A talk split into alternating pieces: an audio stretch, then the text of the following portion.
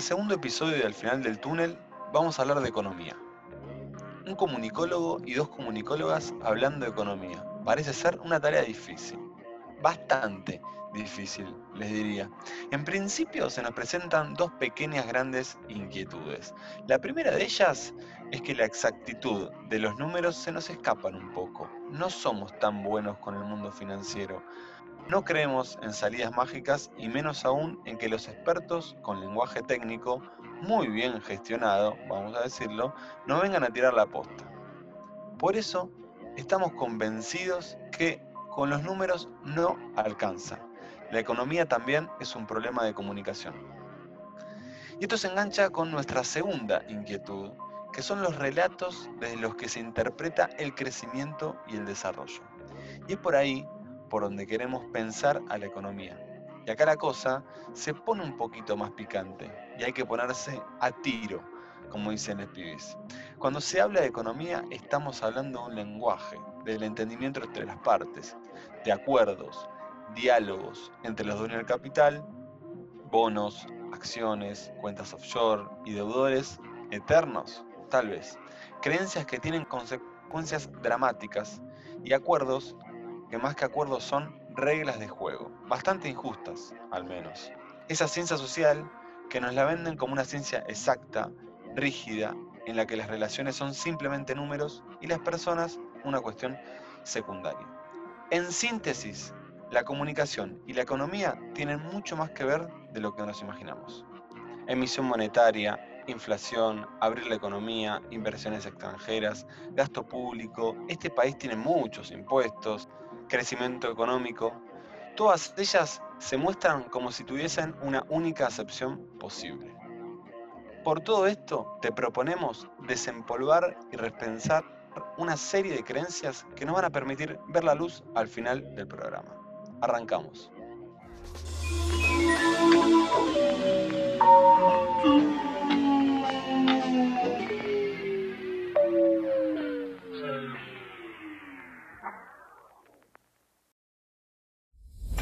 ¿Cómo andan los seguidores más hermosos del mundo?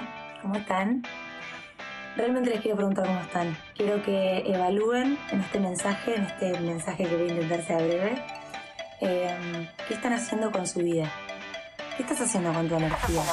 ¿Qué hacen, bebitos?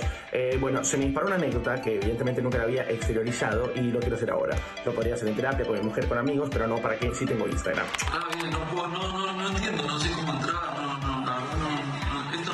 Hay que mentir, miento. Ah, yo te escribí y no sé, era para decirte buen día, qué sé yo. Lo que te quería decir, si en vez de pagar eh, había alguna posibilidad, ¿te interesa o no que te suba una historia en vez de pagar el work? Perdón, Arabela, Arabela, me parece, me parece que tenés, estás muteada ahí en... Fíjate que no te estamos escuchando.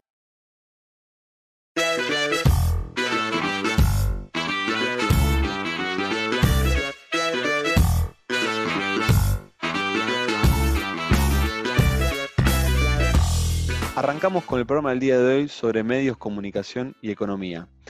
Viru nos prepara una columna especial sobre la realidad de los medios de comunicación y cuáles son las ideas que prevalecen sobre la economía. ¿Cómo estás, Viru? Hola Seba, ¿cómo estás? Buenas noches, buenos días, buenas tardes. No sé en qué momento nos están escuchando. Lo que nos toca y nos atañe al día de hoy es la relación entre los medios de comunicación y la economía que por cierto no es tarea sencilla, y no te voy a mentir, Seba, claramente hoy traigo muchas más preguntas que afirmaciones. Pero bueno, es el punto de partida, ¿no? Para empezar a desnaturalizar todos estos discursos que circulan, mayoritariamente en un lenguaje que es bastante ajeno a nosotros, ¿no? A nuestra realidad. Totalmente. Economistas y periodistas que muchas veces repiten lo mismo en los medios de comunicación. Para mí ahí hay bastantes cosas para que nos cuentes. No, tal cual, la verdad que tenemos bastante para hablar, pero bueno, primero vamos de, vamos de a poquito, Seba, no nos adelantemos. Bueno, la primera pregunta del día de hoy, Seba, que es como la clave de la cuestión y el debate, es ¿cuál es el rol de los medios de comunicación en la generación de una imagen de la situación económica del país? Y con esto, ¿a qué me estoy haciendo referencia? ¿Existe una influencia en la construcción de un relato producido desde los medios que incide en la toma de decisiones económicas? La puedo provocar un poquitito más a esa pregunta porque me gusta, pero yo te diría, responden a las preocupaciones de la gente, responden a los mercados, responden a un dólar ilegal, responden a la macroeconomía. Digo, muchas veces en los medios los economistas y los periodistas, sin que se nos enoje ninguno, vienen a repetirnos siempre lo mismo. Yo digo, ya saben todo lo que van a decir antes de arrancar. ¿Qué pasa? Y digo, ¿podemos pensar que hay muchos intereses que los estimulan a los medios a decir una u otra cosa?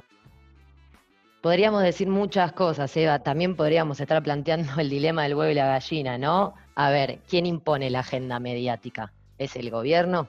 ¿Son los actores privados? ¿Son las preocupaciones de la gente? ¿O los medios de comunicación también tienen su propio interés respecto de las temáticas como, te voy tirando, ¿no? Por decir, el precio del dólar, la inflación, la inflación el gasto público, la presión impositiva, qué linda palabra, ¿no? Qué linda frase esa que escuchamos bastante. También pensando un poco, ¿no? Lo que me estabas diciendo recién, esta reproducción de ciertas voces como ese estereotipo del economista, economista tribunero, ¿no? Que es levantado por muchísimos medios de comunicación y que se le da un espacio de jerarquía para hacer un montón, montón de afirmaciones y que tienen lugar, tienen espacio, tienen voz. Bueno, Viru, pero esperá, vos viniste acá a tirarme la pote y me estás abriendo una cantidad de preguntas tremenda. Yo quiero que me necesito que me bajes un poco todo esto a tierra, porque los petardistas de la economía los conocemos. Los que defienden, los que defienden a rajatabla todo sobre la realidad económica, también lo conocemos. Pero digo, necesito que me tires ahí alguna certeza sobre qué pasa con algunas creencias o unas ideas que aparecen una y otra vez en los medios, pero que de alguna manera no son solamente parte de los medios, sino que es, casi sentido común, digamos, ¿no? La verdad, Seba, y esto sí es la verdad, no podemos negar, y nos vamos a poner serios en este punto, no podemos negar la responsabilidad del rol del periodismo en la construcción de un clima. Y cuando digo periodismo, digo periodismo y medios de comunicación, para ser bien clara. Entonces, para poner concretamente un ejemplo, ¿no? De esta semana. Te tiro una de esta semana, sea, a ver qué vos qué opinas. El dólar. Hay una brecha gigante entre el dólar oficial y el dólar blue. Sigue creciendo, sigue creciendo, tapa de todos los medios de comunicación virtuales, redes sociales, toda una construcción mediática alrededor de ese tema.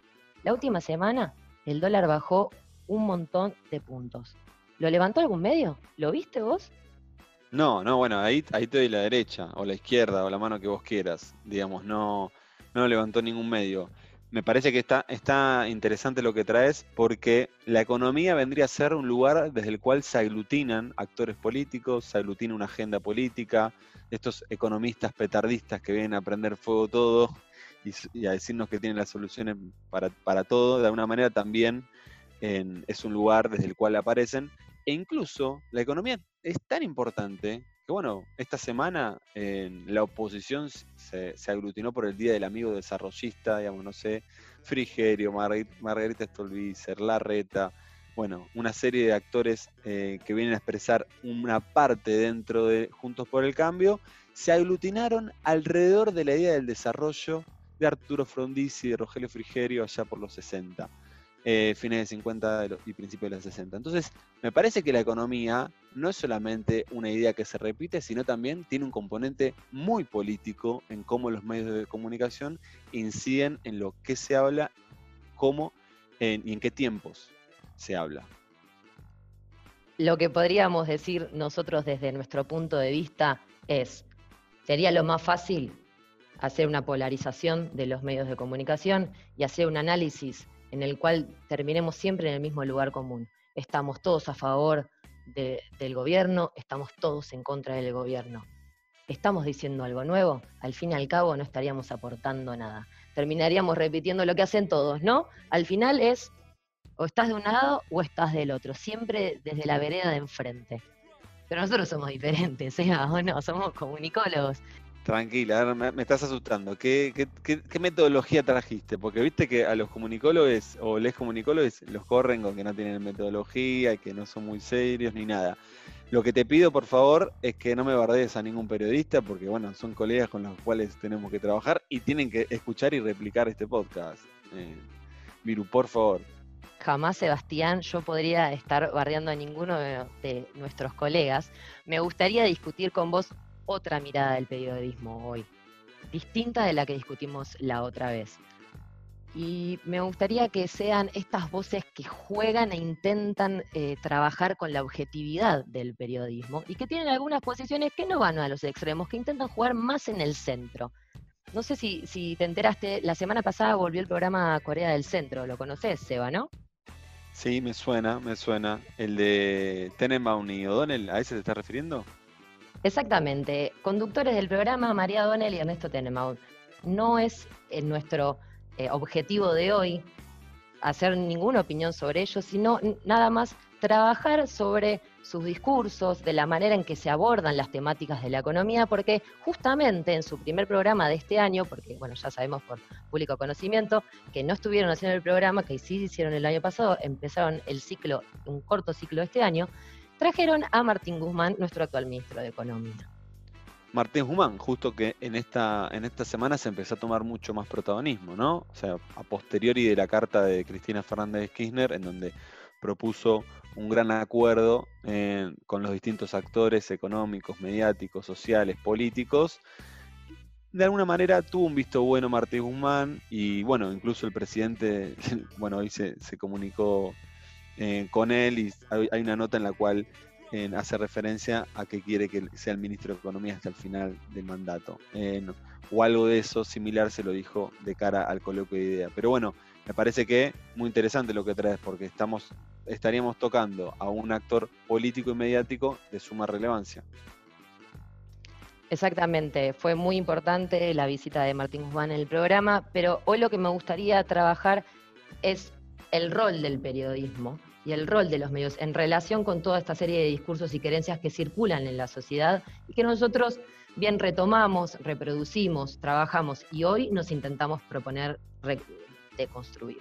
Entonces, a partir de la vuelta de Corea del Centro y de estos dos periodistas que vale la aclaración, yo respeto muchísimo, me fui a buscar un poco los últimos editoriales de economía de la semana, de, de varios periodistas, y hay como un cierto juego, Seba, entre lo que es el periodismo coherente que debate con todas estas estructuras, con todas estas ideas sobre economía, y sin embargo hay como una caída recurrente en lugares comunes. Y con esto quiero decir, en esta reproducción continua de ideas que también este periodismo coherente del centro también sigue jugando con eso. Pero cuando vos te referís a, ideas recurrentes, reiterativas, lugares comunes, ¿en qué estás pensando? Digo, a ver, ayúdame a, a entenderte. Bueno, Seba, te traigo algunos ejemplos como para hacerla corta y clara. Preguntas del estilo, ¿hay alguna correlación entre el aumento del gasto público y los gobiernos populistas? Sigo. ¿Las pymes pagan muchos impuestos? Sigo. ¿Argentina está cada vez más cerca de ser Venezuela? Y la última, con la que esta te la remato. La equivalencia que hay entre Cristina no aparece en el acto, no se saca la foto con Alberto, no hace apoyo al gobierno eh, peronista, entonces, ¿sube el dólar? Bueno, ¿qué vamos a decir? con Macri pasaba mucho eso. Claro, de alguna manera lo que sucede es que son preguntas medio mentirosas, o sea, son preguntas que retrasan, que no avanzan, que no te permiten pensar, problematizar salidas, alternativas, problemas. Yo creo que ahí entra, cuando Viru vos planteabas, se me venía en la cabeza, eh, ¿a quién están dirigidas estas preguntas, estos diálogos? ¿no? De repente es un problema de un transeúnte común y corriente y de repente es un experto en economía que quiere saber cuánto está el contado con liqui, ¿no? Entonces, eh, me parece que hay algo de eso, es, bueno, en estas mediaciones que son los medios de comunicación, mediaciones entre quiénes son, entre la realidad del gobierno, la realidad de la gente, la realidad de las empresas, hay algo de eso en que es- está bueno poner en valor y también me parece que muchas veces los periodistas, escuchándote a vos, esto te estoy robando la línea, literalmente, eh, muchas veces los periodistas pareciera que ya saben la respuesta cuando te hicieron la pregunta. Bueno, o sea, eh, como prometí, traje más preguntas que respuestas, pero me parece que generé el debate que yo estaba esperando en vos. Y sí, la verdad que termino concluyendo que al fin y al cabo los medios sirven más para reproducir y repetir ideas que para generar nuevo consenso sobre ideas y poder debatir, de construir, volver a repensar de qué manera todos estos relatos, todas estas ideas que circulan respecto de la economía, en realidad están incidiendo en nuestro día a día. Perfecto, Viru. Bueno, muchas gracias por tu columna del episodio 2 de Al final del túnel. Ahora vamos a ir con la entrevista a Claudio Escaleta sobre economía y creencias. Así que no se vaya ninguno de nuestros oyentes. Hey.